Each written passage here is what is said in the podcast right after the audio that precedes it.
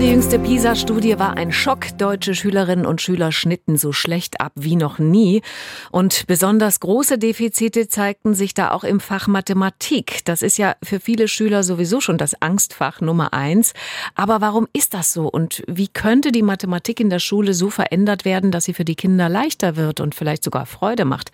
Darüber habe ich mit Professor Reinhard Oldenburg von der Uni Augsburg gesprochen. Er ist Vorsitzender der Gesellschaft für Didaktik. Professor Oldenburg, dass deutsche Schüler so schlecht in Mathe sind, woran liegt das Ihrer Meinung nach? Ist Mathe einfach sehr kompliziert und nicht für jeden zugänglich oder liegt es eher daran, wie die Mathematik an den Schulen gelehrt wird? Das ist ein Ergebnis, was sicher ganz viele verschiedene Ursachen hat.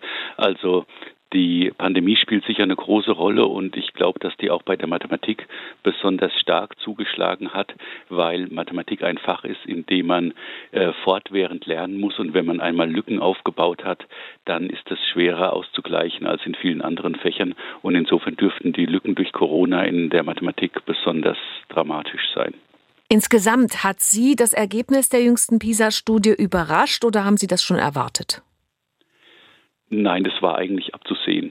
Ähm, wenn man in Schulen unterwegs ist äh, und mit Lehrkräften spricht und, und äh, sieht, was die Schüler und Schülerinnen machen, dann äh, ist das nicht so sonderlich überraschend. Es gab ja auch schon andere Studien, auch aus dem Grundschulbereich, die in die gleiche Richtung gedeutet haben.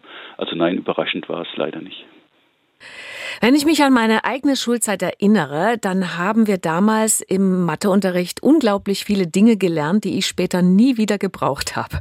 Also Logarithmen zum Beispiel, Differentialrechnung und diese vielen abstrakten Formeln. Das, ich empfand das damals alles als ziemlich weit weg vom praktischen Leben. Was man da gelernt hat, ist das heute eigentlich immer noch so? Nein, im Zuge der Kompetenzorientierung, die seit etwa 15 Jahren den Mathematikunterricht bestimmt, bemühen sich die Lehrbücher sehr stark darum, Anwendungen äh, aus der Realität äh, in die in den Mathematikunterricht zu bekommen. Das ist sicher ein Prozess, der noch deutlich verbessert werden kann. Es gibt dabei äh, zugegebenermaßen auch äh, Aufgaben, die nicht so überzeugend sind. Also da können wir noch besser werden, aber das ist nicht mehr so. Aber ich möchte vielleicht auch eine Lanze brechen für Dinge, die man nicht sofort anwenden kann. Die können trotzdem einen Bildungswert haben, weil man in der Mathematik lernen kann, zu argumentieren, logisch zu denken und äh, Dinge zu hinterfragen. In gutem Mathematikunterricht wird nichts nur mit der Autorität des Lehrers verkündet, sondern jeder Schüler, jede Schülerin kann nachfragen, kann Argumente einfordern oder auch Argumente selber geben. Also so zumindest das Idealbild, das wir uns wünschen. Trotzdem ist Mathematik nach wie vor Angstfach für viele Schüler.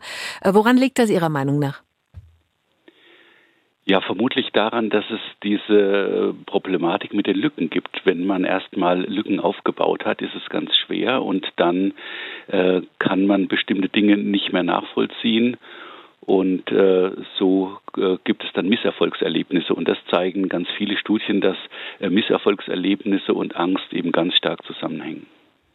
Wenn Sie jetzt äh, die Macht hätten, überall in Deutschland äh, an den Schulen den Matheunterricht ähm, zu verändern, was würden Sie als erstes tun?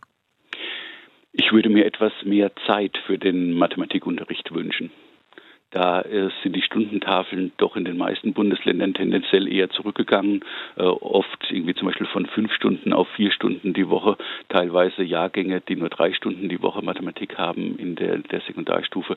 Das ist äh, deutlich zu wenig, insbesondere dann, wenn die Lehrkräfte noch mit vielen anderen Aufgaben belastet sind, wie zum Beispiel Klassenleitung und die ganzen organisatorischen Dinge, die da aufkommen. MDR aktuell das Nachrichtenradio.